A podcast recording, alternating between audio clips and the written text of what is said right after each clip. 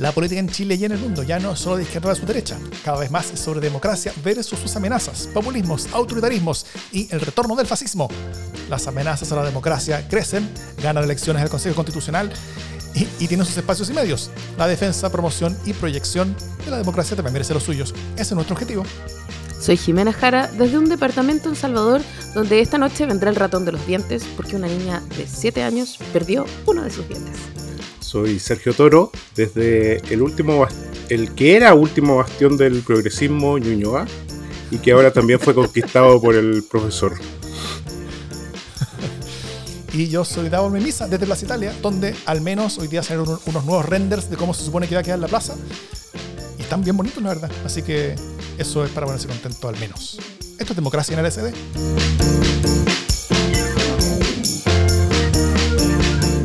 Muy buenas. ¿Qué tal, Jimena Jara? ¿Cómo estás? ¿Cómo estás lidiando con todo?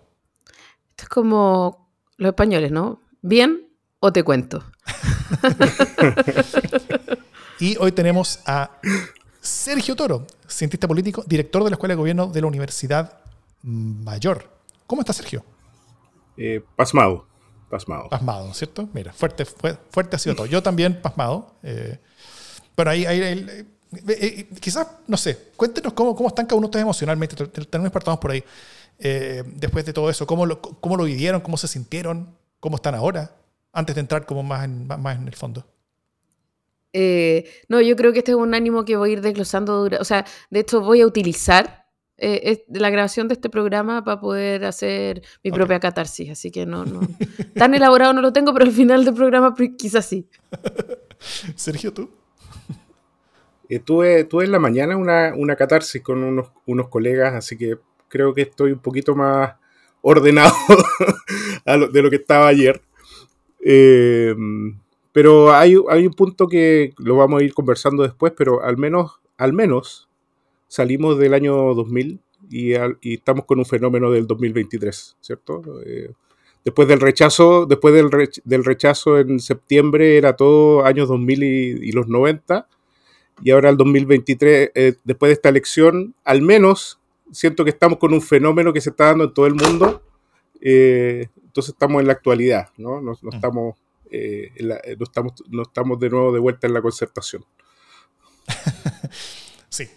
Bueno, yo, yo todo esto lo vi eh, en el peor lugar donde uno puede vivir, lo que es en vivo, eh, con una transmisión larga en la radio, cuando, cuando, cuando, llegué a la radio sonar, cuando, no sé, había salido como tres mesas de Punta Arena, y estuve ahí hasta que ya la cosa estaba súper clara, entonces eh, tuve que estar tratando de mantener una, una, una salida muy, muy profesional, eh, analítica y distante sobre esta debacle que estaba pasando. Pero bueno, conversaremos sobre eso eh, ahora. En el programa de hoy, obviamente, vamos a conversar sobre la elección y sobre eh, también lo que viene hacia adelante, algunas primeras luces sobre qué, sobre qué pasó y, y qué va a pasar ahora. Eh, ojalá poder ayudarlos a todos ustedes a entender un poquito más este, este, esta elección tan, tan fuerte y determinante, que si bien fue más o menos la dirección que todo el mundo esperaba, pero fue en una intensidad eh, de un orden de magnitud distinto al que se esperaba, yo diría. Eh, pero antes, un par de noticias de la casa. Eh, como avisamos, el ganador del libro de este mes ya fue contactado, ya vamos a entregárselo, así que eh, a Pedro, que se ganó el libro, eh, est est estamos esperando entregárselo lo antes posible. Lo bueno es que Pedro vive por acá cerca en Plaza Italia, así que va a ser muy fácil entregárselo. Estamos todos muy contentos con eso.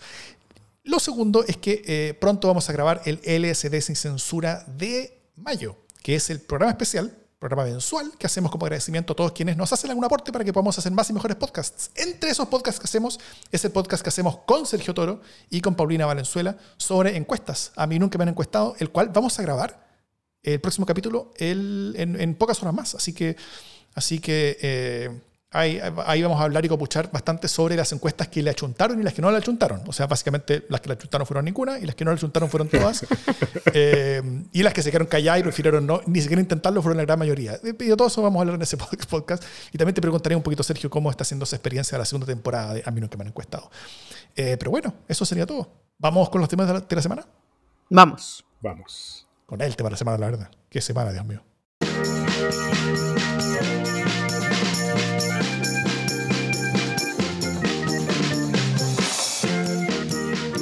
Pasó lo que todos esperábamos que pasara, pero pasó más de lo que esperábamos que pasara.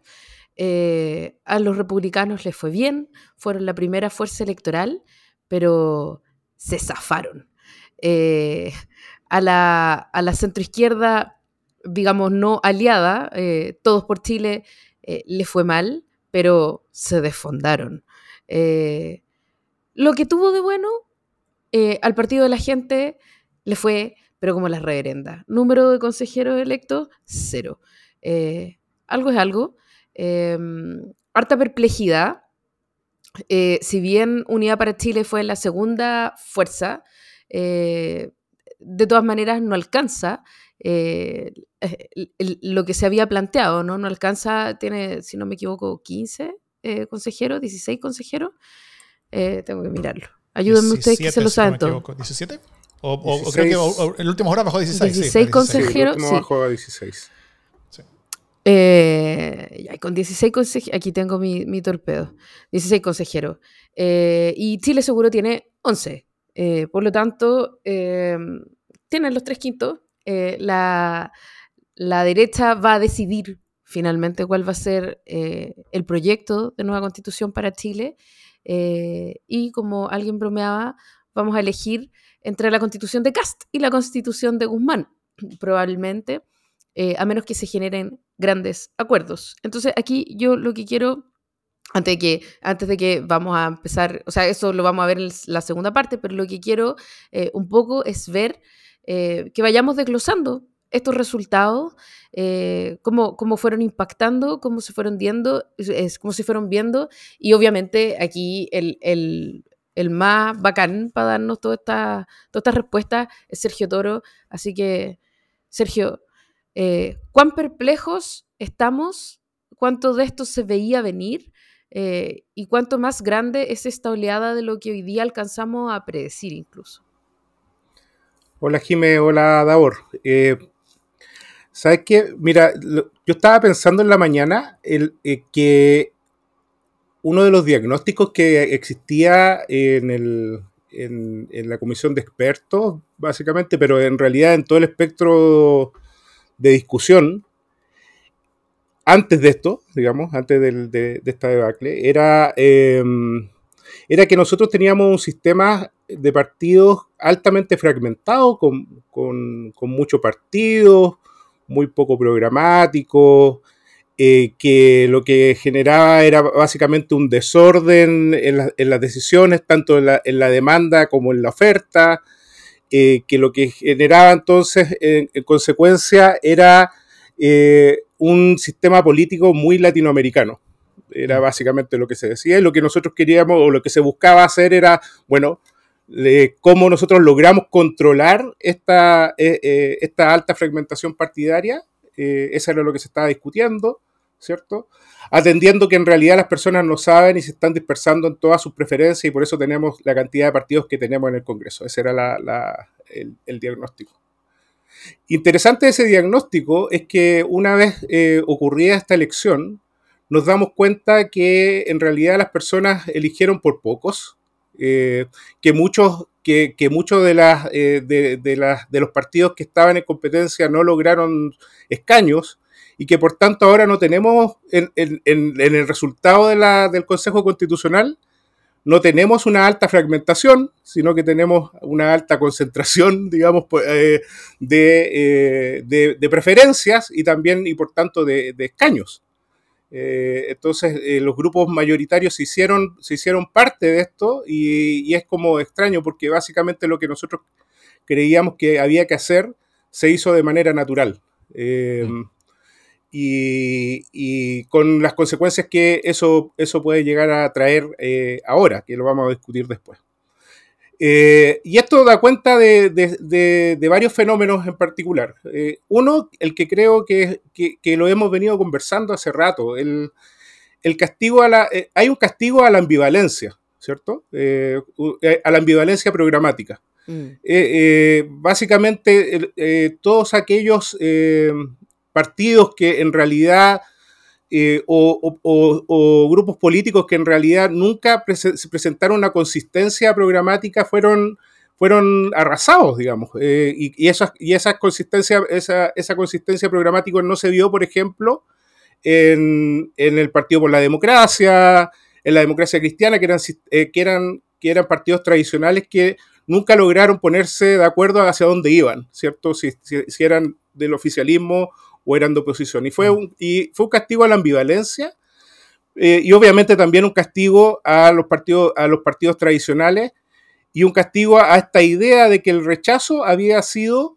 eh, una vuelta a, la, a, lo que nosotros eh, pensábamos como, como, como parte del, legado de la concertación, ¿cierto? Eso era parte como una nostalgia, ¿no? Esa era que finalmente el rechazo había sido una nostalgia a lo que éramos antes en la, como, en los gobiernos de la concertación y por tanto todas estas personas eh, fueron arrasadas. Rabinet, eh, por un lado, ¿no? Vitar, Saldívar, etc. Entonces, bueno, ahí hay un, hay un elemento central que básicamente, bueno, hubo un castigo fuerte eh, a, esta, a, esta, idea de no saber posicionarse de un lado u otro. Eh, y lo mismo pasó con el Partido de la Gente, que el Partido de la Gente en su comportamiento parlamentario siempre también ha sido eh, ambivalente. Eh, yo creo que el fenómeno de, del norte con, la candidata que fue condenada en el, por, narcotráfico en, el norte, Añez me parece que el apellido, fue un, fue un, digamos, un momento particular de esto, pero no es simplemente la explicación de por qué se defondó el Partido de la Gente. Más creo que es explicación de que el Partido de la Gente nunca ha sido capaz de mantener una estructura eh, coherente dentro del Congreso y en las decisiones, y eso se, reflejó también en, las preferencias. Y, por otro lado, la gente premió mucho la coherencia programática, ¿cierto? Eh, y ahí el Partido Republicano, una de las cosas que uno tiene que, sacar como lección es precisamente que ha mantenido ciertas coherencias programáticas eh, y también ha mantenido cierto arraigo territorial que lo, está teniendo solamente este partido, digamos, o, sea, o, en términos más, fuertes. El año 2017 ya estaban, estaba en la franja del carbón, muy mm. eh, en Lota, en Coronel, muy fuerte, trabajando en los territorios, eh, eh, uno ve que su candidato, eh, su candidato presidencial ha recorrido, ha recorrido Chile mucho más que lo que ha recorrido el mismo presidente, ¿es cierto?, de la República. Mm. Es decir, hay un trabajo territorial que se condice también con una política de consistencia programática que en cierto sentido fue premiado, como son premiados muchas veces los partidos que hacen ese, ese trabajo. Fue, fue, premiado la UDI en su momento también, y fueron premiados los partidos de la, de la concertación en, en, su momento también. O sea, cuando uno hace política tradicional, combinada con, eh, obviamente ahora con las nuevas tecnologías, es un, es un, secreto de éxito que no lo han sabido eh, realizar los, eh, los otros partidos. Entonces, una de las cosas que creo que uno tiene que aprender de este fenómeno es precisamente que el triunfo del Partido Republicano no es simplemente coyuntural, sino que viene de un trabajo de, tiempo. Em, y, aquí, y aquí termino para que sigamos conversando, pero el, eh, a mí me da la sensación que en realidad lo que está ocurriendo no es un péndulo, eh, como mucho se, se, habla. Eh, la verdad que se está, se, está viendo que es mucho más consistente. Y en la consistencia está básicamente la llegada de nuevos electores que estaban eh, escindidos del proceso político durante mucho tiempo y que llegaron de sopetón a, a participar y que ese, ese, grupo en particular ha sido un grupo, ha sido un grupo que ha sido muy bien capitalizado por un por una parte del, sistema, o sea, de los partidos políticos, digamos, por el Partido Republicano, y no por otros, no por otros sectores. Entonces, si tú te fijas en el rechazo, en el, en el, en el plebiscito de septiembre y en el de ahora, no ha existido mucho cambio. Los cambios que hemos visto en términos pendulares son cambios a propósito del voto voluntario, pero en el voto obligatorio al menos ha sido súper consistente. Yo hubiese esperado la verdad que yo esperaba eh, cambio, eh, esperaba péndulo, no, y, eso no ocurrió entre una elección y otra. Tú, tú como dices, Sergio, que, que hay primero la consistencia, em, eso, eso tiene que ver tal vez eh, cuando uno es claro en el tema del tiempo, ¿no es cierto? En, el tema de los tiempos, ¿no es cierto? O, como en el nervio central y emocional de los tiempos. Cuando el tema era, no sé, Pinochet y su legado, eh, eso era simple, ¿no es cierto? O sea, uno tenía una posición al respecto y uno podía ser consistente en esa posición. Y, el resto de las cosas era, secundaria. Ese fue el, el, el clivaje retrospectivo que, que, que, tuvo la política pegada en eso durante un par de décadas. Eh, hoy eso es menos simple, ¿no es cierto? Los temas son muchos, los temas son, son, son bastante más inasibles. Entonces, mi pregunta es tal vez si el secreto fue hacer de los temas propios los temas del tiempo.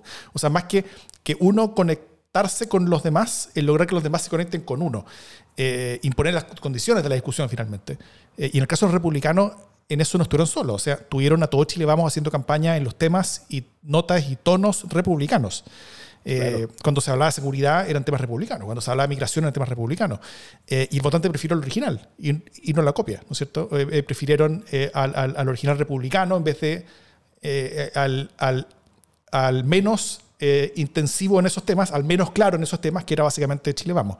Y, y, y, desde el mundo del gobierno como que se rindieron, o sea, como que también terminaron hablando de esos temas porque como que sintieron que la ola lo arrastraba y se subieron a la ola nomás, intentaron surfear eh, y ellos sí que son la copia, la copia, la copia. Entonces ahí fue, era, era, era, era, era simplemente como, como, como el, el, el legado de la votación de ellos y quienes se quedaron ahí. ¿Están los votantes como, como siguiendo con esta fuerza el, el, el, tema de los tiempos? ¿Están los votantes cambiando en torno a los tiempos? ¿O están los votantes siendo cambiados por ese tema político en, torno a qué temas escuchar a través de redes sociales, etcétera? O sea, no sé quién, qué, qué cosa es lo que está cambiando ahora, si, si, es el tema político el que está cambiando más o si, o si la ciudadanía es la que, es la que está cambiando tan fuerte. Está súper buena esa reflexión, Daur, eh, y es difícil de responder. Eh, particularmente porque uno no sabe si en realidad el votante republicano es un votante que comparte la estructura de valores del partido, de partida, ¿cierto? O, mm. eh, o si todos, básicamente porque uno siempre tiende a, caricaturizar la estructura de valores de, de esos grupos que son bastante extremos en, eh, dentro de, dentro de este, digamos, de, este, de esta línea de estructura de valores, ¿cierto? Eh, como bien decía la Jimé en su anécdota previa, eh, pero, que, pero que además sí toca ciertas fibras que son propias de la, del, del acontecer, o sea, del, del, cotidiano que va llevando, van llevando las, las personas. desde otros extremos, tal vez, pero más, más o menos igual, digamos. O sea, la, el, por ejemplo, una de las discusiones que uno tenía, eh, que, habíamos, que tenemos con colegas a propósito de, lo que ocurrió, era, por ejemplo, si habían cambiado los temas. De, eh, si la sociedad había, había, había cambiado los, temas de preocupación, ¿cierto?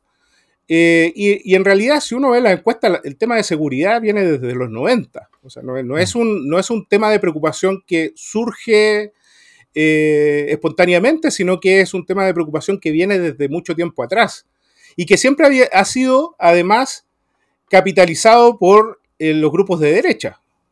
Antes no existía republicano, pero sí era capitalizado por la UDI, por ejemplo. Mucho. Em, y que una de las cosas que sí no se hacía mucho era que el gobierno o los gobiernos siguieran la esa música, digamos, los gobiernos de, izquierda siguieran la misma música de la derecha en términos de esos temas en particular, que eran básicamente los temas relacionados con seguridad. Y otro de los temas que sí surge, que son que un tema nuevo, pero que sí siempre ha sido bien capitalizado por la derecha populista en Europa, por ejemplo, eh, son el, tema relacionado con la migración, ¿cierto? Mm. Ahora, la conversación que había ahí con esos colegas era eh, pero ambos temas son igual interseccionales a las demandas que eh, ha tenido la ciudadanía siempre también. El tema de educación y el tema de salud. La única diferencia está en finalmente que tú también encuentras una especie de enemigo, ¿cierto? Eh, a, quien, a, a quien responsabilizar. Yo no tengo educación o no puedo poner a mi hijo en el colegio que yo quiero porque en ese colegio está capturado por eh, inmigrantes, por ejemplo, lo que dice mucho, dice mucho las personas. Por tanto, tengo un problema de eh, acceso a la educación, pero ese problema de acceso a la educación está relacionado no por una déficit del Estado, sino que básicamente porque existen grupos que están copando el Estado, es básicamente lo que dicen mm. las personas. Tengo un problema de colas, filas en, términos de salud, precisamente porque están copados los servicios de, salud. La incapacidad finalmente del Estado de cubrir, eh, eh, que, son incapacidades que tiene el Estado desde mucho antes de la migración, ¿cierto?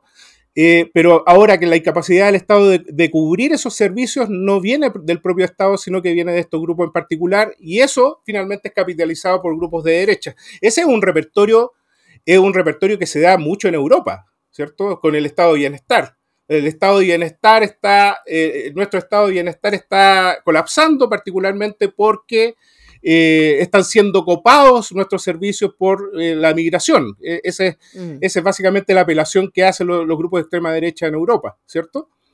entonces, la dinámica, la dinámica del, del, elector, pero también la dinámica social, no es una dinámica que haya cambiado, que se haya transformado, desde mi punto de vista, obviamente, ¿cierto? Por eso tampoco entiendo, eh, creo mucho que todos estos votantes compartan las estructuras de valores de, eh, de, más conservadora o más de derecha, sino que simplemente han sabido, eh, estos grupos particulares, el Partido Republicano en particular, ha sabido leer básicamente lo que está mm. ocurriendo este, en este minuto con la sociedad y las demandas que son demandas desde de siempre. Oye, Sergio, yo quiero volver como a esta figura que a mí tampoco me gusta esta figura del péndulo, ¿no? Y que se ha utilizado como un poco hasta el hartazgo.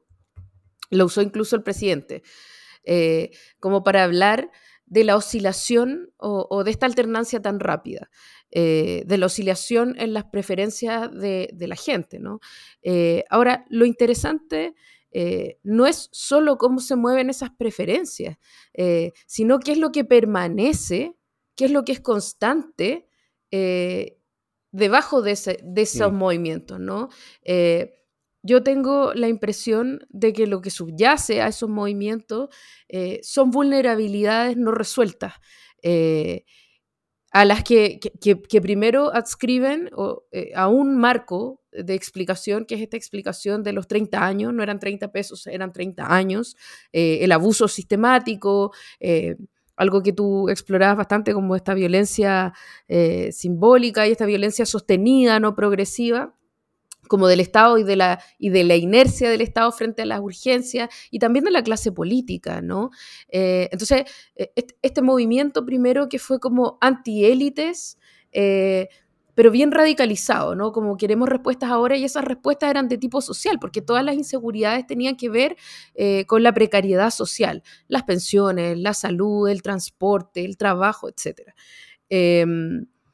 Y, lo que ocurre, en mi impresión, es que hoy día esas precariedades siguen intactas, eh, no han tenido gran respuesta porque el delivery social tampoco ha sido una gran cosa, la verdad ha sido muy, muy pobre, eh, y a eso se eh, suma todo este tema de seguridad, que no es una tontera para nada, más la crisis migratoria, ¿no? Entonces, surge un nuevo marco de interpretación que, que sin desmentir todo el rollo de los 30 años, lo que hace es decir, nos prometieron que iban a resolver y finalmente eran más eh, ineptos que nadie y hoy día lo que tenemos es un gran problema de seguridad. Entonces lo que empieza a pelear ahí son eh, precariedades que son que, uno no puede estar a pelear, porque uno no puede elegir entre seguridad social y seguridad física, ¿no? Y, y ahí lo que opera es la, es la amenaza más próxima, que es la de mi barrio, la de mi vida.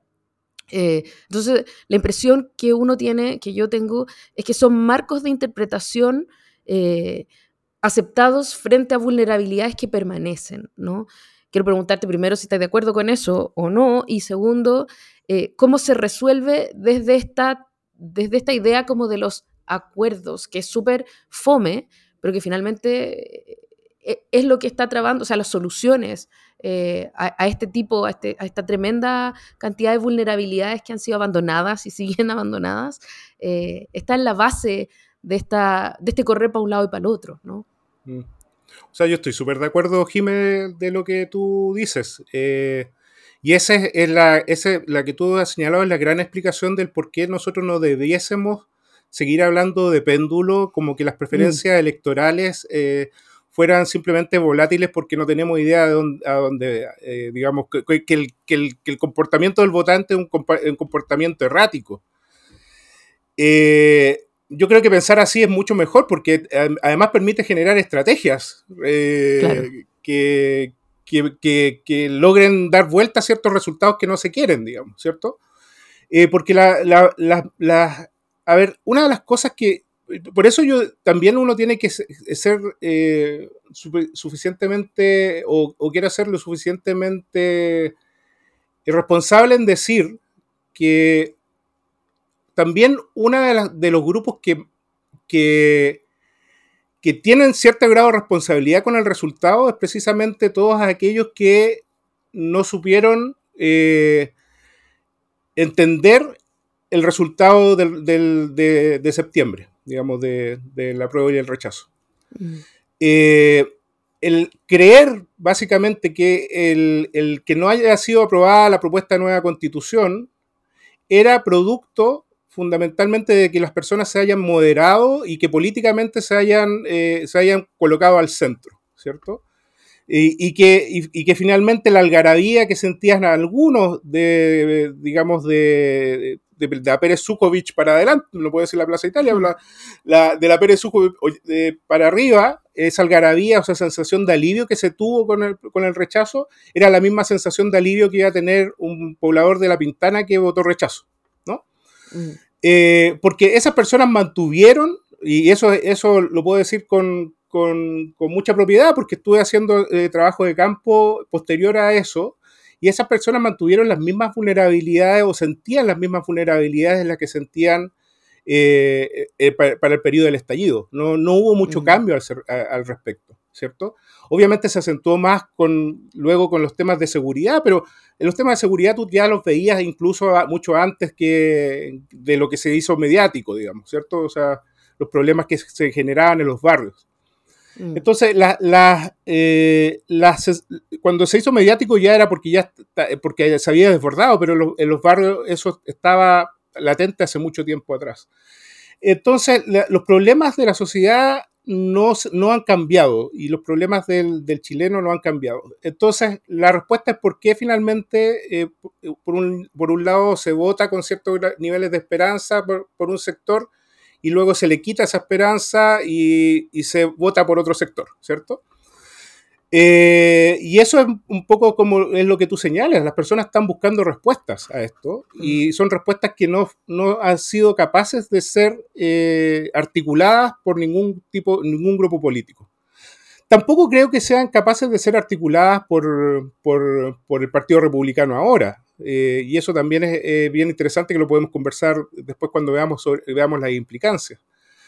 Eh, pero quienes, quienes habían prometido llegar al gobierno para poder solucionar estos problemas, quienes, quienes habían puesto un, una, em, un discurso de solución de problemas cuando llegaron al gobierno se, vieron, se dieron cuenta que no era tan fácil, ¿cierto? Y que finalmente todos estos discursos le, llegaron después de vuelta eh, y, se se y, se atoraron en tobogán, digamos, ¿cierto? Eh, el, el, el, tema particular, entonces, es que finalmente eh, las personas mantienen, se mantienen una estructura de necesidades y las ofertas para resolver esas necesidades pueden ir cambiando cuando no se resuelven esas necesidades, las personas van a ir a otra oferta de, esto. Y, en, este, y en este minuto esa oferta está siendo en este minuto la extrema derecha. Em, pero ojo, si uno hace, por ejemplo, respecto al proceso constitucional, hace una encuesta ahora respecto a los sentimientos de las personas, esto lo estoy, estoy hipotetizando porque todavía no lo hacemos, pero respecto al sentimiento de las personas, respecto al proceso constitucional lo más probable es que no salga el sentimiento de esperanza que surgió en, la primera convención constitucional. Eso no va a estar. No significa entonces que las personas hayan votado por alguien porque creen que finalmente le entregan el cheque en blanco a ese grupo en particular porque ahora sí se va a solucionar. Eso, no, eso no, ya no ocurre en la sociedad porque ya, ya muchas veces han pasado de un gobierno a otro, de una promesa a otra, sin, la, sin resolver los problemas que hace tiempo están eh, señalando. Como te escucho, Sergio, esto, esto no será tal vez como una especie como de exceso interpretativo eje izquierda-derecha, estilo 1988 como explicativo de la política. O sea, porque desde si uno, si uno mira todo esto, si uno mira estos resultados electorales desde el eje izquierda-derecha, ve definitivamente un péndulo, o sea, se ve un péndulo, como que el resultado va para un lado, después va para el otro. Eh, y así es como la élite política yo creo que entiende la ciudadanía, porque así van reaccionando, ¿no es cierto? Como que ven esto e intentan reaccionar y, y, se, y se, reacomodan, eh, eh, entienden que hubo rechazo eh, y, y, asumen que un, que un, cierto centro se puede rechazo, entonces se, se crea inmediatamente oferta política para, eh, para copar ese supuesto espacio político que ahora vimos ayer que no existía, o sea, vimos el domingo que no existía pero la ciudadanía vio la política desde otros ejes interpretativos. O sea, lo, ve desde oposición oficialismo, ordenado en torno a la aprobación presidencial, lo ve en torno a élites tradicionales versus élites emergentes, lo ve en torno a los temas relevantes de cada tiempo y la expectativa de solución, tras varios gobiernos donde las soluciones se ven cada vez más lejanas. Eh, pero las reacciones desde la élite política para, para intentar adaptarse a los cambios de la, de la, ciudadanía son desde esta óptica izquierda-derecha. Entonces, el problema no será entonces principalmente que la élite y la ciudadanía entienden todos estos marcos de referencia diferentes nomás, como, como lenguaje diferente, como, como forma de entender de que se trata la cuestión diferente.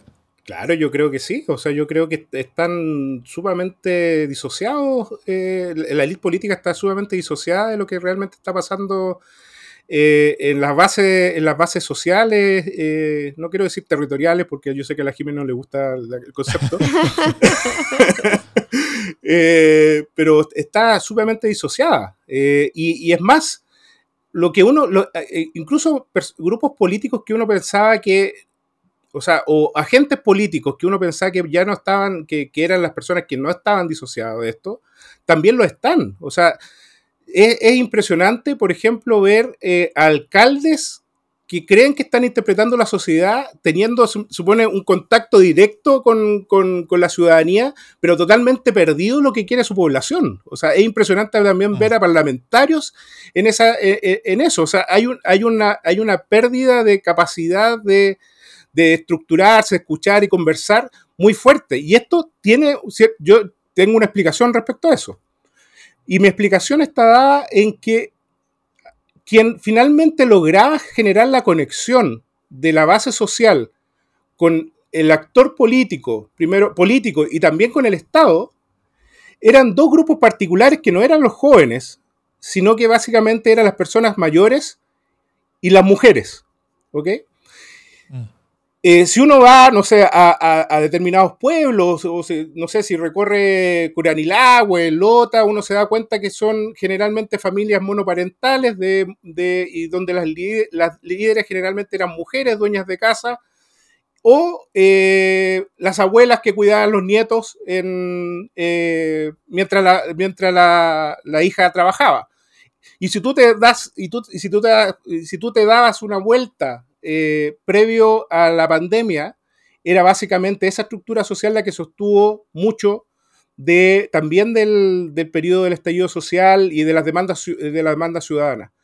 La pandemia lo que generó, esto suena como, como bien me, la dijo, me, me, dijo una amiga, parece cliché esto de la pandemia, pero en realidad es un efecto que uno no puede desmentir, digamos. La, la pandemia lo que generó es que esas personas, digamos, mujeres y personas mayores fueron las que salieron del, del, del de, digamos, de la, de la interacción social con el político o con los agentes del Estado, particularmente porque la mujer se dedicó al cuidado, ¿cierto?, en pandemia, y porque, la, y porque las personas mayores tenían que cuidarse, ¿cierto? Entonces, el, yo me acuerdo que hice un, un, un, trabajo de campo ahí por, el, por, el, por Chiloé. Uno puede decir, bueno, trabajo de campo también puede ser paseo, pero trabajo de campo también. El, el, eh, y fue, en, y fue en, en periodo, en periodo de, de mediana apertura y, y, recorrí una serie de juntas de vecinos en esos lugares. Y lo que me decían las personas de la junta de vecinos era que antes éramos 30, ahora somos dos. ¿Ok? Eh, básicamente mm. se desarticuló todo. Se desarticuló mm. todo. Cuando se desarticula todo y cuando se desarticula el emplazamiento que se hacía, que hacían las personas mayores y las mujeres a los actores políticos, los actores políticos perdieron también la capacidad de escucha. Y esa es la razón de por qué finalmente ni los parlamentarios ni los alcaldes entienden ahora lo que está pasando en la sociedad porque finalmente no existen interlocutores válidos o interlocutores que, genera, que generan ese emplazamiento.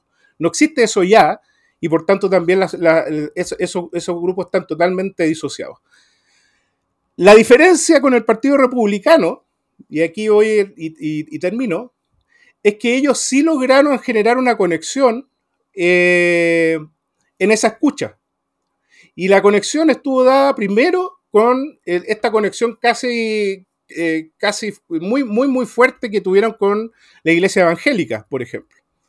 Mm. Eh, y esa conexión de la iglesia evangélica te permite a ti llegar a poblaciones, te permite a ti llegar a zonas, a zonas aisladas, te permite llegar a muchas partes.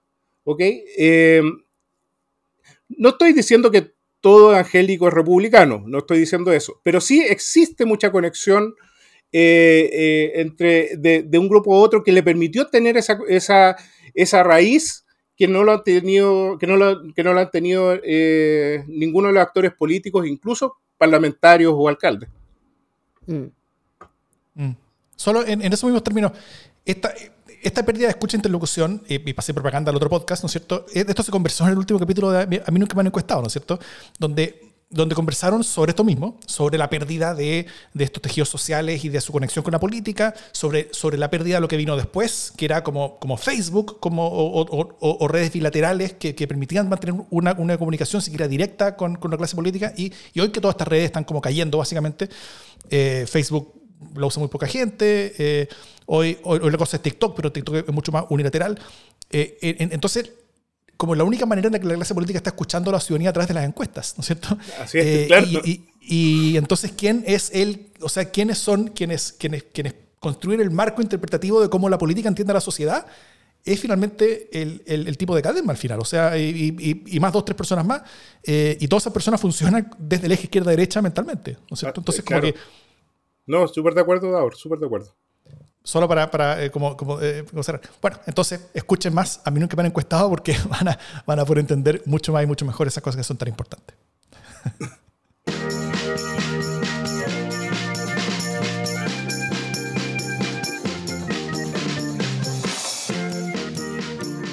bueno, pasó la elección y una de las principales cosas que estuvimos viendo en el análisis de territorio, eh, como, como, como, que hizo Democracia en el SD con todos sus corresponsales en terreno, viendo en, las mesas y las votaciones, es que eh, en, este casi 20% entre blanco y nulo eh, hay un montón de mensajes puestos, ¿no es cierto? Y el mensaje que más había en todas partes era queremos el pastelazo de la semana.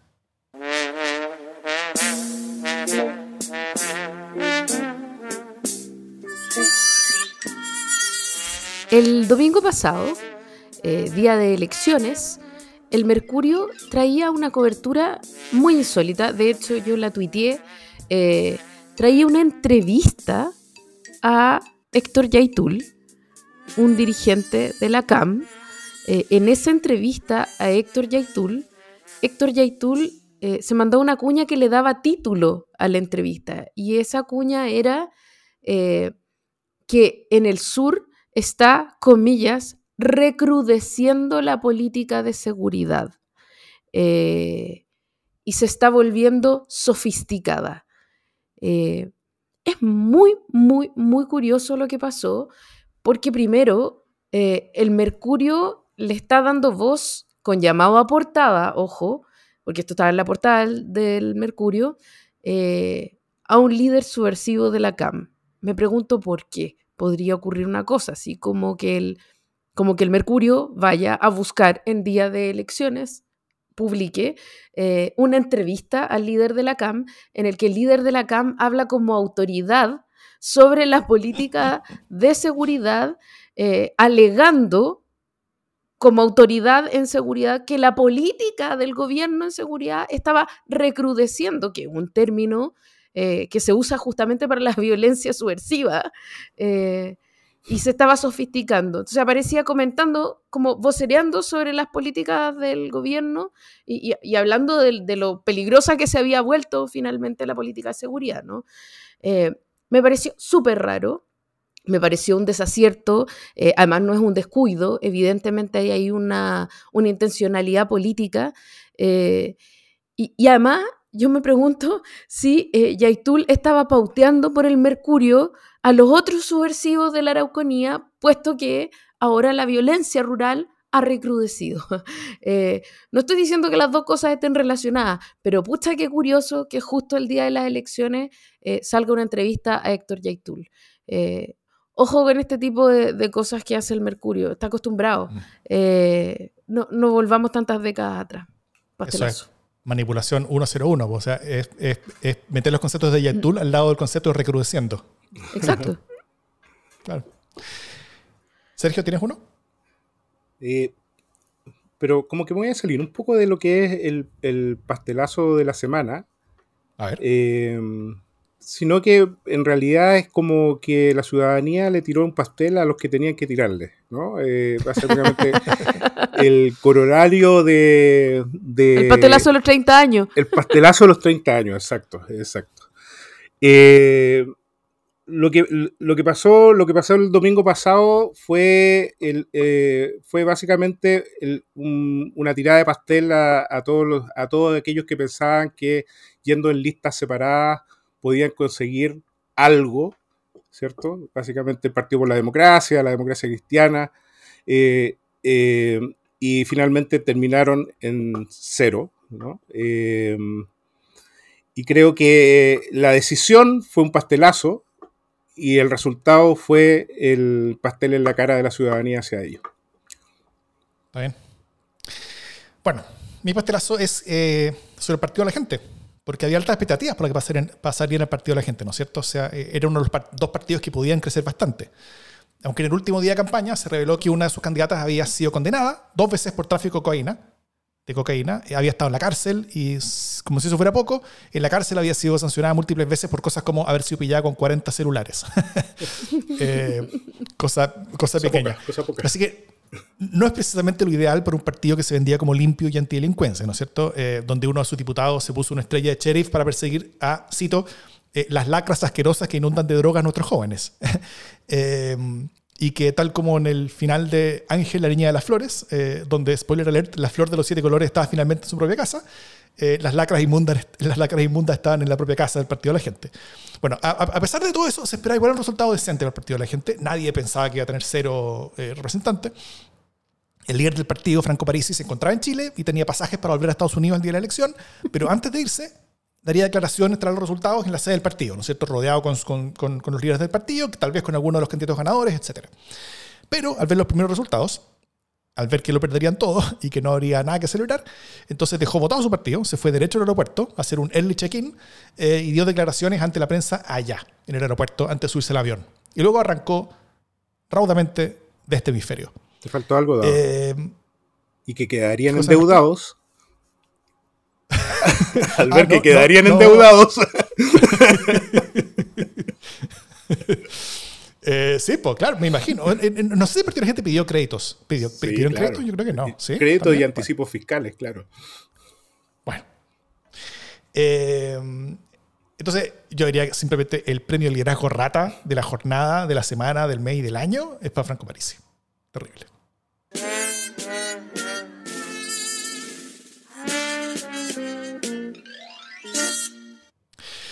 Bueno, ahora eh, a lo que viene, ¿no es cierto? O sea, vimos algo sobre la elección, sobre lo que va a ir detrás, eh, pero las elecciones tienen consecuencias. Eh, las elecciones que muestran cambios grandes tienen consecuencias grandes, y eso, y eso es lo que, lo que podría estar pasando ahora. Mirando primero en, los impactos que puede estar dejando esto en el sistema político, no sé si, ¿qué, ¿qué elementos ven de lo que vimos que pueden ser cambios de largo plazo y cuáles pueden ser de corto plazo? Eh, en, particular me interesa ver su opinión sobre dos cosas, sobre la relación izquierda-derecha, en el sentido de, si algo cuyo cambio durará, que es una estructura que va a caer por un rato, o si, o si es algo como, como, como, como que puede ser suficientemente pasajero como para la próxima elección pueda, no sé, volver a ganar algo, algo parecido al oficialismo o llegar a ganar, no sé, el, el, el cuantante Artés, ¿cachai? O alguna elección. eh, y, también lo otro es sobre la relación dentro de la derecha, que creo que hay, es, también lo más importante que está pasando. Eh, eh, aún más importante que, lo que pasa dentro del oficialismo, que igual es bien relevante, pero, pero dentro de la derecha eh, ocurrió sorpaso, ¿no es cierto? O sea, hubo, el Partido Republicano superó a Chile Vamos y me gustaría saber si es que eso lo ven como algo también circunstancial de esta elección o es algo que puede durar más. Y si es que Chile Vamos ahora como actor menor dentro de la derecha, simplemente va a agachar el moño y va a asumir que tiene que estar con, junto a republicanos, o si, o si creen que pueden intentar hacer una especie de camino propio de diferenciación, al menos parcial en algunas cosas. Aún con el desastroso ejemplo que por el lado dio, como bien dijo Sergio recién, el PPD y la DC en su intento de diferenciación. Oye, que hable Sergio. Yo así, así como que hable Sergio y yo después digo, estoy de acuerdo. Es más fácil. Hable el experto. Yo esperaba que tú dijeras algo y yo decir estoy de acuerdo. Eh, oye, es, Sergio. eh, yo creo que van a pasar un mon- montón de cosas. Primero, decir que pocos se tomaron en serio la, la elección de consejeros, pocos, po- pocos grupos políticos se tomaron en serio la elección de consejeros eh, constitucionales. Eh, eso primero decir. Y al tomársela, ¿y por qué no se la tomaron eh, poco en serio desde mi punto de vista? Eh, porque lo veían, básicamente todos estos grupos políticos lo veían como un instrumento de financiamiento para eh, eh, rearticular sus bases territoriales a propósito de el financiamiento público, la llegada de crédito, etcétera, rearticular, digamos, la actividad política. Por eso se hace a nivel de Senado. Eh, era una, una, una, manera de rearticular actividad política en miras de la eh, elección, las elecciones locales y las elecciones parlamentarias eh, siguientes. Es por eso que el PPD se va de. se escinde, digamos. Es, es, la, fue una estrategia de secretarios generales, no fue una estrategia de presidentes de partido. Es básicamente necesitamos más lucas. La forma de tener más lucas es tener candidato en todos los lugares eh, y así puedo articular todo lo que viene después en términos de elección. Recuerden ustedes que financiamiento público de elección ah, hubo para esta, para esta vuelta, también va a haber para la campaña. ¿cierto? De, de la prueba y rechazo de la, de la próxima eh, constitución y después van a tener de nuevo para las elecciones locales. Y una de las maneras... El, ¿Eh? dale, perdón. Dale. Claro, el, el, el, objetivo entonces sería, eh, por parte del PPD y la democracia cristiana, eh, no el, maximizar el número de consejeros constitucionales, sino el maximizar el número de votos obtenidos porque esos se canjean por plata. Exacto, eh, eso, se, eso se canjean, eh, así es. Y por tanto yo creo que fueron estrategias de secretarios generales más que de proyectos programáticos mirándolo hacia futuro, creo que no le resultó absolutamente nada, ¿ok? O sea, no, no resultó porque básicamente lo más probable es que hayan pedido más plata de, la que, de los votos que tuvieron, ¿cachai? Además estaban pensando además que el, el voto obligatorio le iba a aumentar su caudal de votos con respecto a las elecciones eh, anteriores.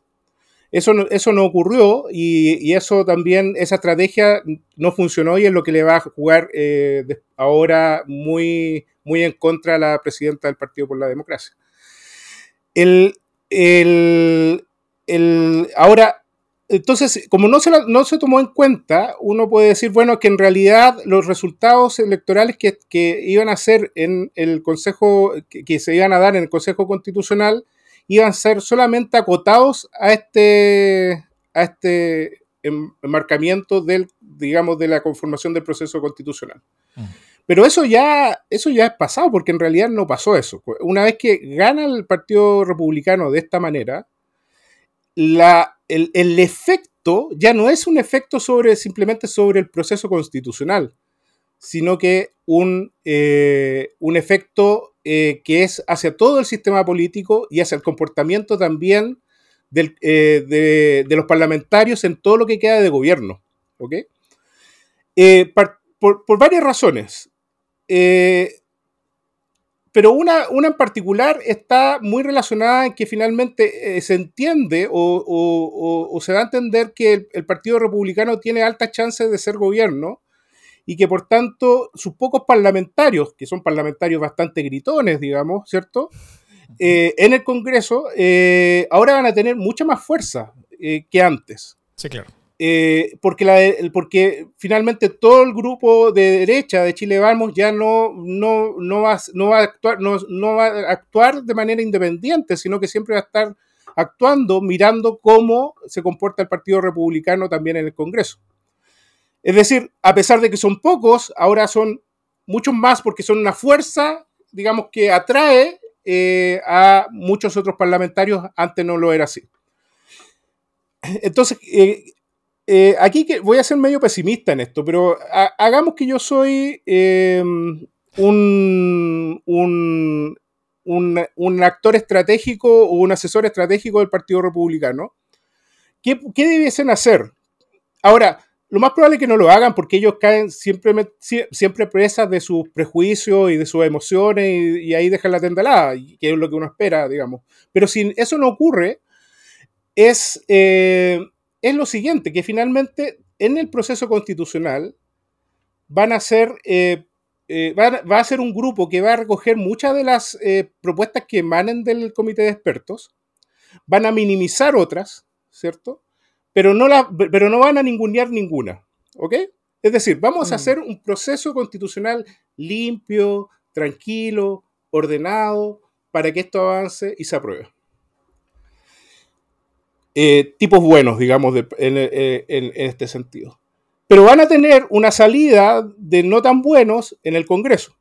Es decir, en ese lugar van a ser un, eh, eh, generar un espacio de mucho chantaje al gobierno, de, también de, mucha capacidad de empujar a, los grupos de derecha, de tal manera de eh, generar también esta, sensación de ingobernabilidad fuerte. Entonces va a haber una sensación de ingobernabilidad en todo el, sistema político actual una sensación de gobernabilidad en el proceso, eh, proceso constitucional. Es tan fuerte esto que uno diría, por ejemplo, eh, el cómo se conforma ahora el proceso, o sea, el cómo se conformó ahora el, Consejo Constitucional, que, por ejemplo, todas las discusiones de sistema político que eran enarboladas por, las, por los grupos más, eh, digamos, por el, por el PPD, por el Partido Socialista, etcétera, todo lo que está relacionado con el sistema político, eh, listas cerradas, umbrales, eh, prohibición de pacto, son de máxima conveniencia ahora para, para, los republicanos, ¿cierto? Eh, básicamente porque son, un partido, son un partido hegemónico que puede tener más votación, umbrales para sacar a todos los demás, etc. y por tanto ellos incluso pueden decir, ok, doy por firmado este acuerdo eh, concedo esto a, la izquierda, ¿cierto? no le concedo los temas valóricos, vamos, vamos hacia adelante. Eh, y eso finalmente puede llevar, si, si, lo saben hacer bien, insisto, no creo que, o, espero que no lo sepan hacer bien, eh, a que se apruebe esta, esto en un clima de mucha, de muy poca gobernabilidad por el otro lado, digamos, en términos de la relación del Ejecutivo con el Congreso.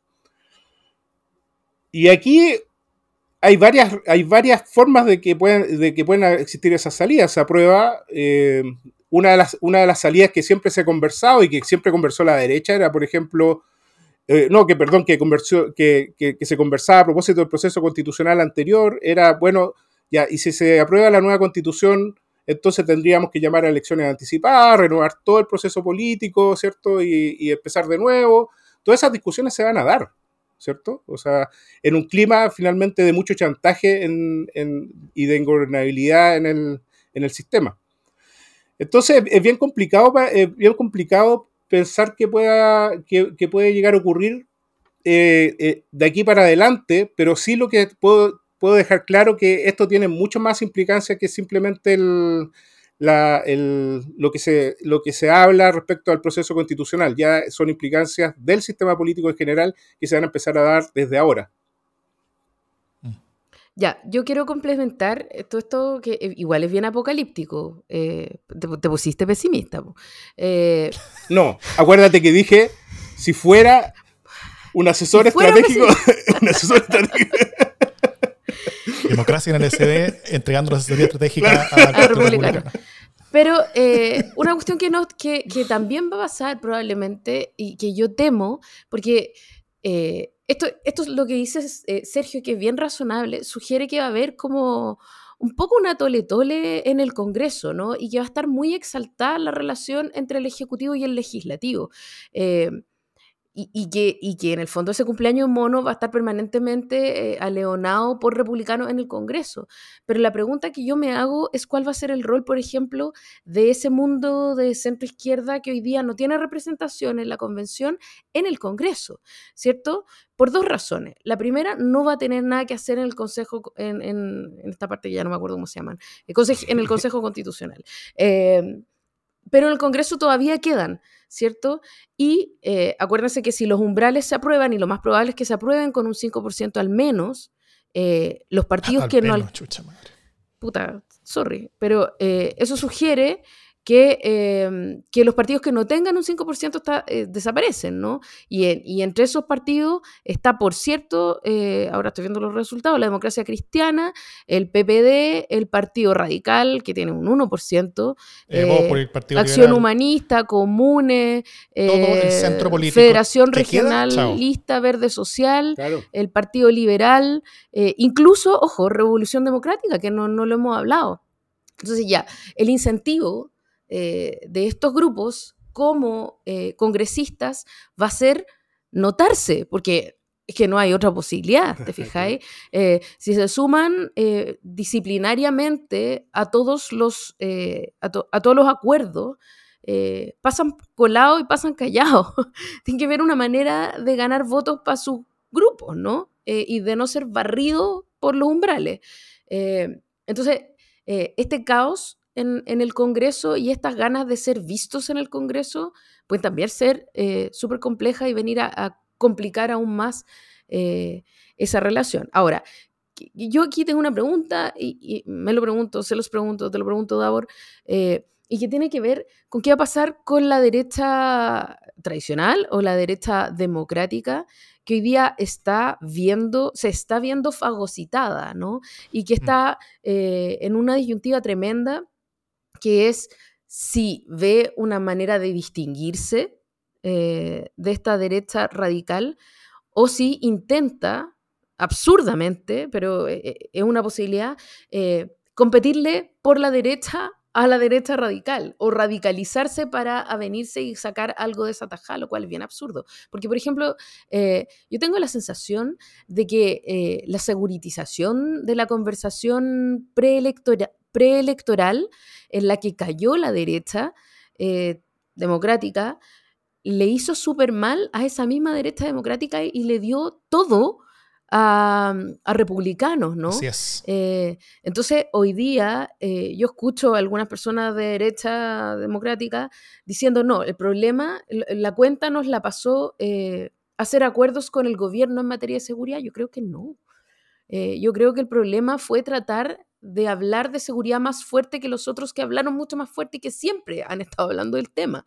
Eh, entonces no, tú no les puedes ir a competir por la derecha. Eso ya lo hizo la centro izquierda con eh, los grupos más de izquierda y les fue también mal porque también fueron fagocitados. Entonces, eh, ir a pegarse a la derecha a ver si algo de, de semana te llega, yo creo que es un tremendo error.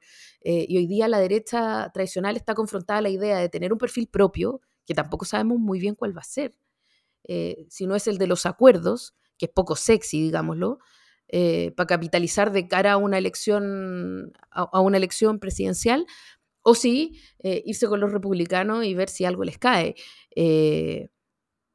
pero convengo con, con, Sergio en que efectivamente el juego de republicano es el juego por la presidencial y por lo tanto va a apostarlo todo eh, total, no está corriendo riesgos en, la, en, el proceso constituyente, porque igual va a tener una, una, eh, una constitución que le sea propicia, eh, pero con la idea de que ellos sí entregan gobernabilidad versus el, el despelote que está entregando el gobierno, ¿no? El, el, riesgo que yo creo que sí corren los republicanos en el Consejo Constitucional, que ahora va a ser más de ellos que de nadie, eh, el resultado que, obtuvieron yo creo que fue mayor al que ellos no solamente esperaban, sino que yo creo que fue mayor al que ellos hubieran deseado. eh, creo que ellos habrían estado harto más cómodos con un buen resultado, pero, pero no tan buen resultado, en el sentido de, que el proceso sea de ellos. A ellos les hubiera costado tener influencia, tener cosas, pero, pero si el proceso es de ellos, entonces ahora eh, tienen que también hacerse cargo de las consecuencias de ese proceso. Si el proceso es un fracaso, si el proceso se cae, si el proceso entrega un texto que es un chiste, si, si el proceso eh, eh, eh, deriva en, en, discusiones y en, y en, y en, y en toletoles y en caos y en, y en que serían básicamente entre los mismos republicanos, ¿no es cierto? Porque los, los candidatos que, que, que, sacaron no son todas personas con, con, alta experiencia política ni nada así, sino que son básicamente gente parecida a la que llegó por la lista del pueblo, pero, pero más de derecha, ¿no es cierto? entonces eh, o sea, o, muchos de ellos al menos. Entonces, eh, eh, está la gran pregunta de qué tan, qué tan capaces van a ser de controlar a sus propios consejeros, qué tan capaces van a ser de, de, mantener cierto, cierto, cierto nivel como de forma de discusión que sea, que demuestre gobernabilidad. Ellos, ellos ahora son dueños de ese espacio y en ese espacio tienen que demostrar que tienen gobernabilidad. tal vez no tienen que demostrar tanto, pero si es que demuestran que no tienen gobernabilidad, y eso no es, tan difícil que pase en, instancias como esa, eh, eso sí les puede ser un costo grande eh, cara a la presidencial.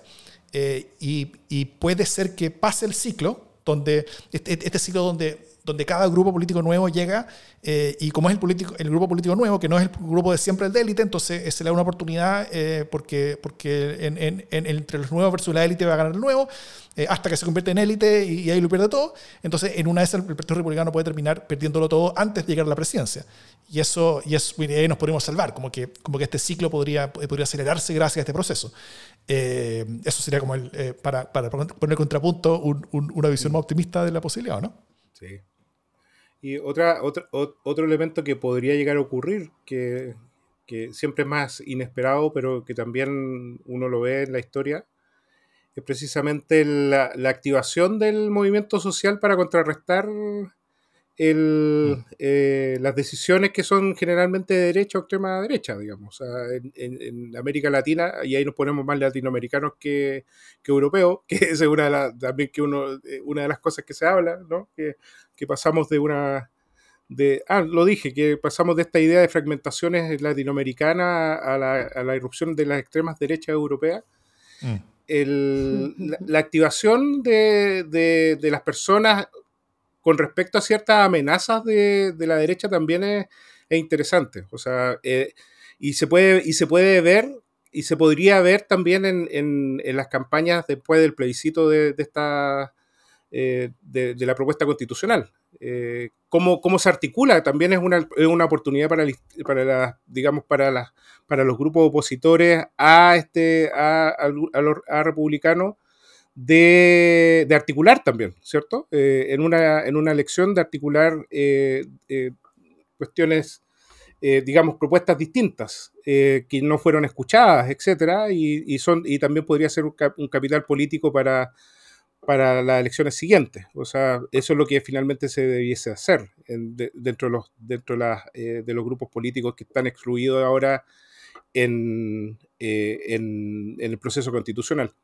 Y, respecto a lo que dice la Jime, que hay, bueno, en el Congreso todavía existen muchos senadores de aquellos partidos que perdieron, que, han ido perdiendo eh, constantemente en las elecciones, pero, el, eh, pero en el Congreso todavía siguen siendo fuertes, ¿cierto? Eh, en, el Senado y en la Cámara.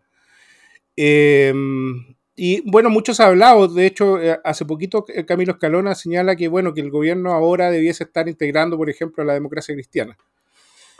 Eh, y en la, en, en la, interna también se está hablando respecto a cuáles son las decisiones estratégicas del gobierno para, para enfrentar este mm. nuevo mecanismo. Y entonces dicen, bueno, entonces hay que integrar a la democracia cristiana, como, como que fuera un partido vivo, digamos, ¿no? Eh, Eh, claro, ¿cuál es o sea, uno se pregunta qué es lo que gana el gobierno con eso, salvo, salvo en el pirquineo de votos. Claro. ¿De qué manera se beneficia la alianza de gobierno, no? Exacto. Con traje este, a este partido nuevo. Este con, esto lo hacemos, con esto lo hacemos. onda, onda, eh, eh, eh, Weekend at Bernie's. No sé si se acuerdan como esa, esa, esa película donde, donde, un par de gallos como que iban de vacaciones y, y, tienen que estar como, como un cadáver a todas partes. Claro. Ok.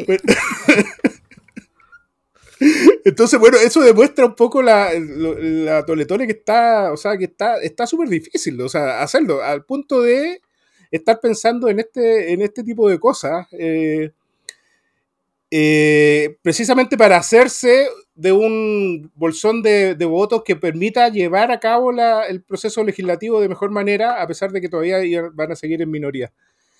Eh, y, y, no abandonar eh, la propuesta programática eh, y las propuestas legislativas que el gobierno tiene, porque todavía le quedan tres años, ¿cierto? Em, y yo, yo, lo veo, yo lo veo súper complejo. O sea, yo, eh, mi esperanza está puesta en la reacción ciudadana ante esta arremetida conservadora, la verdad. Ya, pero Sergio, yo aquí tengo dos preguntas. La primera es, eh, más que no abandonar el programa, es como elegir las dos cositas que se pueden salvar del programa, ¿no? Claro. Eh, o, sea, en, verdad, y que... Una. al tiro te ponía ambiciosa. Bueno, elegir aquella cosa que se pueda salvar del programa y negociarla, porque más no tampoco. Eh, sí, ¿no? Como, eh, o sea, la impresión que uno tiene es que del programa habrá que elegir el caballito de batalla para ver eh, en qué pie quedamos. Tampoco mucho más, ¿no? Sí, sí, la verdad. ya, ya, está haciendo, o sea, ya vienen, vienen muchas elecciones consecutivas, ¿cierto? Viene la, aprobación del proceso, vienen las elecciones locales, vienen las elecciones luego parlamentarias y presidenciales. La verdad sí, o sea, lo que, lo que se espera finalmente es que logren eh, mantenerse en pie. Eso es lo que se esperaría. De este... Ya, y lo otro que te quiero preguntar tiene que ver justamente con estas audiencias internas de la izquierda y de la centroizquierda eh, porque en el fondo hoy día se está tirando el lazo del acuerdo, ¿no? Por favor, hagamos acuerdo. Eh, pero, ¿qué tanto se puede ceder en los acuerdos? Eh, porque en el fondo esta negociación va a ser una negociación de principios bien dura, ¿no? Eh, hay cuestiones en las que si la izquierda cede, simplemente se revienta. O sea, hay una cuestión, por ejemplo, en materia de aborto, en materia de derechos reproductivos y sexuales para las mujeres. o sea, que no hay posibilidad de llegar a un justo término medio porque tal cosa no existe eh, en esta conversación. Entonces, eh, tampoco es llegar y decir, mire, ¿sabéis que acordemos? O se damos el punto porque si no, no vamos a ganar. No, no es una cuestión práctica, hay una cuestión identitaria aquí en la que uno puede intentar ser lo más práctico posible, pero eh, hay unos límites que si los cruzáis simplemente ya tu audiencia, o sea, te desacreditas completamente eh, con aquellos que están dispuestos a votar por Así es. Y ahí frente a eso, ¿qué se hace? ¿Se vota la nueva constitución? ¿Se vota con B larga, quiero decir? ¿O, qué? ¿Cuál es el camino? Si tú fueras el asesor, ¿qué dirías? Bueno, y pongo otro ingrediente, porque hay, mucho se habla cómo va a tomar eh, estos, que yo no sé en qué minuto se transformaron en la derecha democrática de partida, ¿cierto? Estos partidos de la derecha democrática, ¿cierto? Eh, que hablo de la UDI particularmente, no sé en qué minuto se transformó en la derecha democrática. Em, ¿qué, qué, posición van a tomar también, ¿cierto? Eh, para agregar más a lo que tú estás señalando. Y ahí hay, hay como, hay dos visiones. La, la visión comparada eh, te señala que ante la irrupción de estos eh, grupos de extrema derecha, eh, siempre le ha ido mal a estos grupos de derecha más moderadas el ser, el, ser aliados de estos, de estos grupos porque finalmente mm. terminan siendo fagocitados, ¿no? y esto, esto uno lo puede ver en Italia, por ejemplo, como, el, como los grupos de, los grupos políticos de la Giorgia Miloni se comieron a todos los partidos de, derecha eh, a propósito de una reforma electoral muy parecida a la que se está proponiendo por el partido por la democracia y el partido socialista eh, de bajarlo de subir los umbrales para que no entraran etcétera entró la entró la derecha eh, fuerte y no y, la derecha más moderada o más populista digamos fue fagocitada por, por la derecha extrema entonces, en general lo que dicen es que, no, que tienen que diferenciarse. Pero en el país se ha visto también que las diferenciaciones son también castigadas. O sea, es lo mismo que todo, esta, todo este grupo de, que se trató de separar de, de, los programas de izquierda y que se quiso ir al centro, también desaparecieron. Eh, y entonces están en, un, en una encrucijada, porque si se transforman en partidos tradicionales van a desaparecer. Eh, mm. Eh, entonces, ¿qué se hace? Mejor se une, o sea, como lo hizo el Partido Socialista con el Frente Amplio, eh, o siguen un camino propio, ¿cierto? Eh, como partido tradicional. Y yo creo que, particularmente creo que el, que, el, camino propio o el de, diferenciación va, a terminar matando a estos partidos más que fortaleciéndolos. Eh, eh, y, por el, y por el otro lado también ocurre eh, lo que tú señalas, es decir, ahora los que son partidos que ya no, ya no están existiendo, pero que sin embargo están en el Congreso, por tanto se transforman en personalidades nomás, que, que necesitan ir a la reelección. Y como son personalidades que necesitan ir a la reelección, van a tener que jugar más un juego individual que colectivo, ¿cierto? no, ya no le, no le interesa tanto tener eh, disciplina con el gobierno, no le va a interesar mucho tener disciplina con el gobierno. Para mí, por ejemplo, mm. todos los que son DC y se mantienen en la DC, porque varios DC ya transitaron hacia el transfugismo, ¿cierto? Eh, eh, Calisto, Joana Pérez, transitaron hacia, hacia las bancadas del Partido de la Gente, Zafirio, transitaron hacia la bancada del Partido de la Gente, todos los que quedan como DC en la Cámara, que serán tres o cuatro, no van a ser leales al oficialismo, eh, porque necesitan ellos mantener cierta, eh, cierta, cierto posicionamiento individual para poder ser reelectos.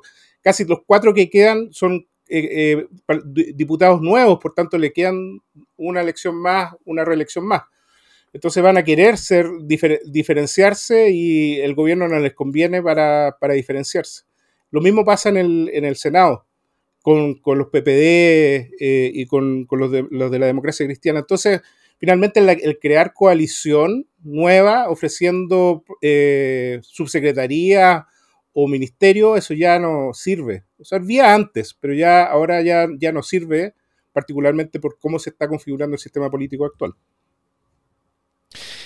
Yo, solo para cerrar este tema, tengo un comentario y, una pregunta finalmente. Eh, primero, una cosa notable es como nadie ha pagado consecuencias de, todo, de, este resultado, ¿no es cierto? O sea, eh, en una democracia responsiva los partidos políticos decapitan, alegóricamente hablando, a sus liderazgos en el caso de enormes derrotas.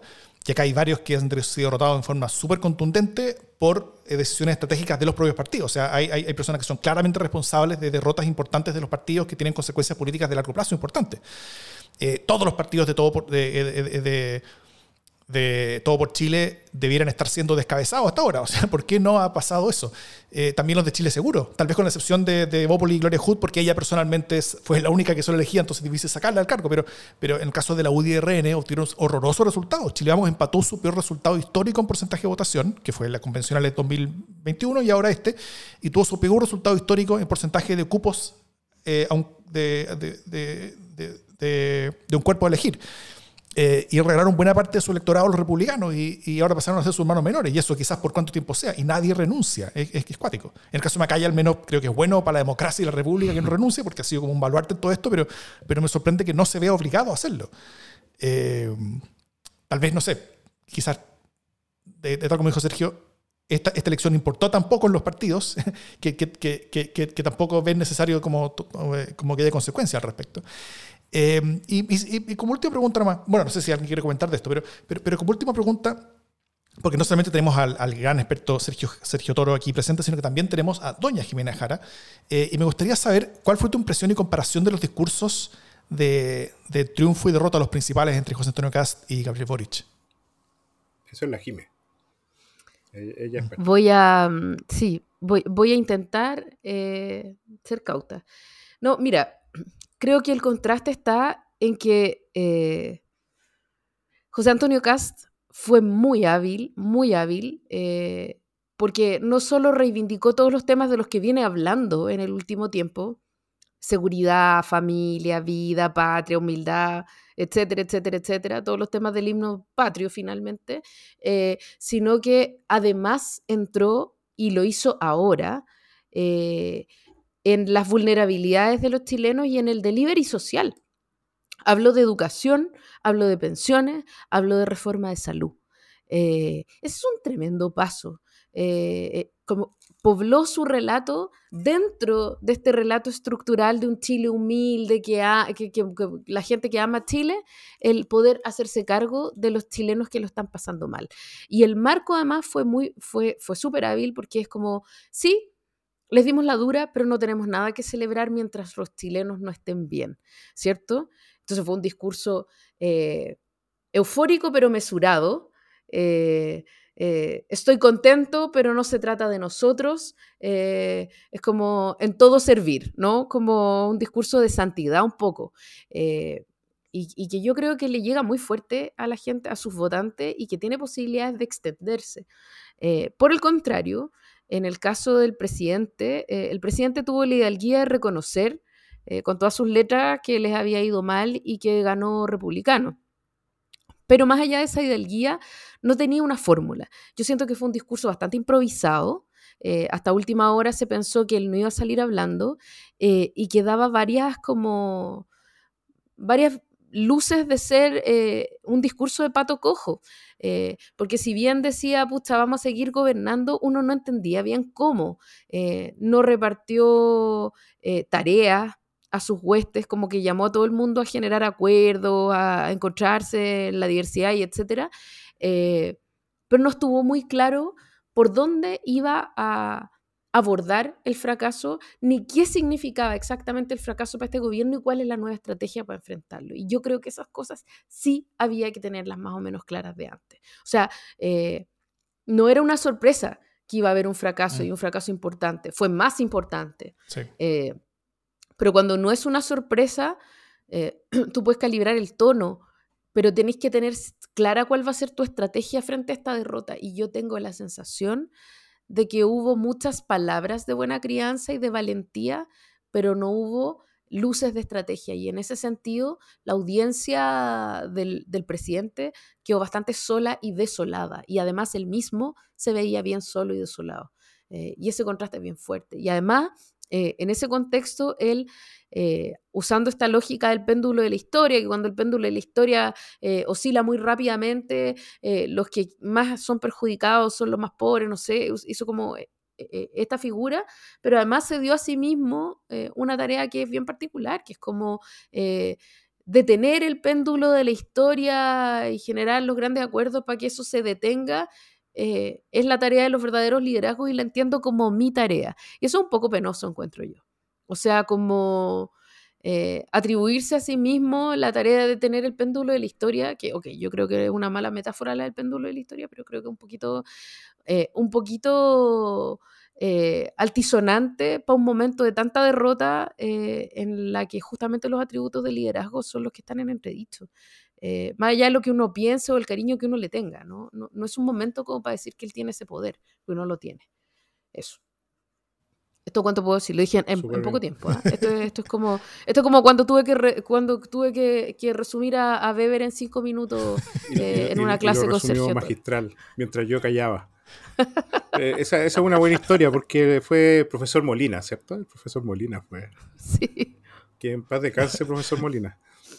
Él, em, me preguntó a mí que, que sobre Weber y yo no tenía idea, no había leído, venía recién llegando a la pega y, tampoco conocía a la Jimena, y de repente una, una niña enfática levanta la mano, yo me lo sé, en cinco minutos lo resume, le dice él, le dice muy bien, y me mira a mí como, viste idiota, así se hace. Eso, eso fue el... y eso selló nuestra amistad. nuestra amistad.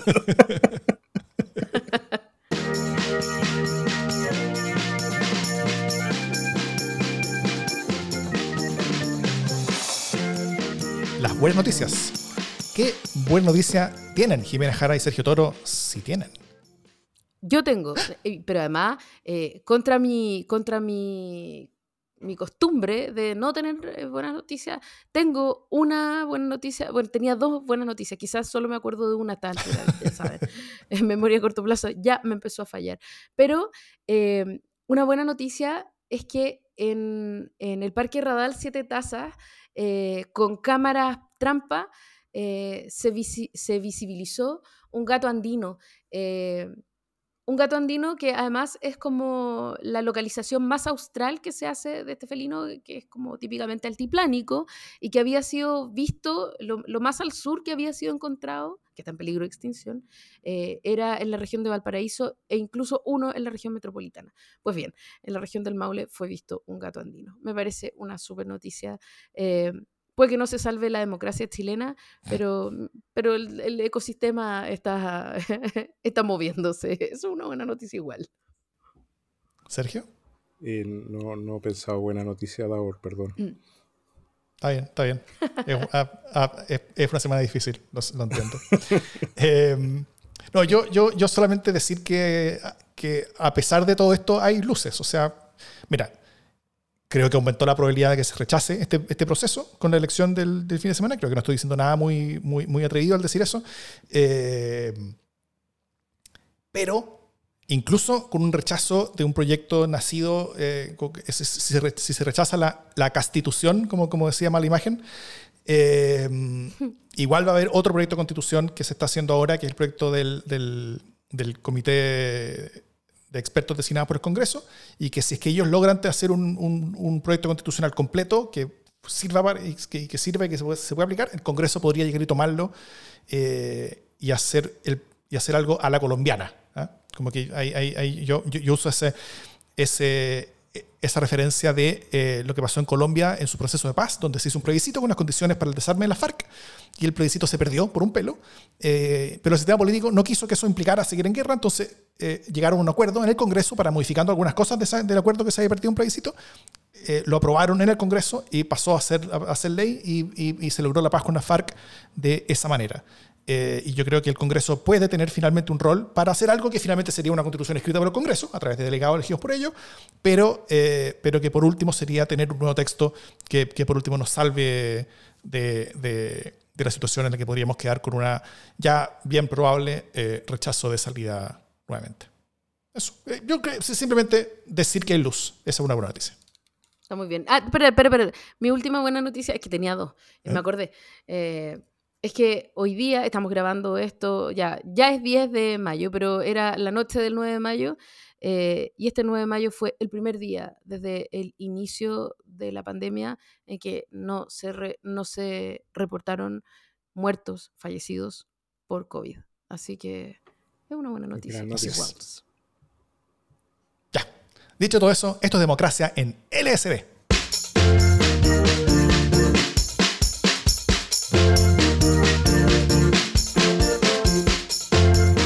Sergio, oye, eh, ¿cómo ha sido tu experiencia en, en A mí nunca me han encuestado?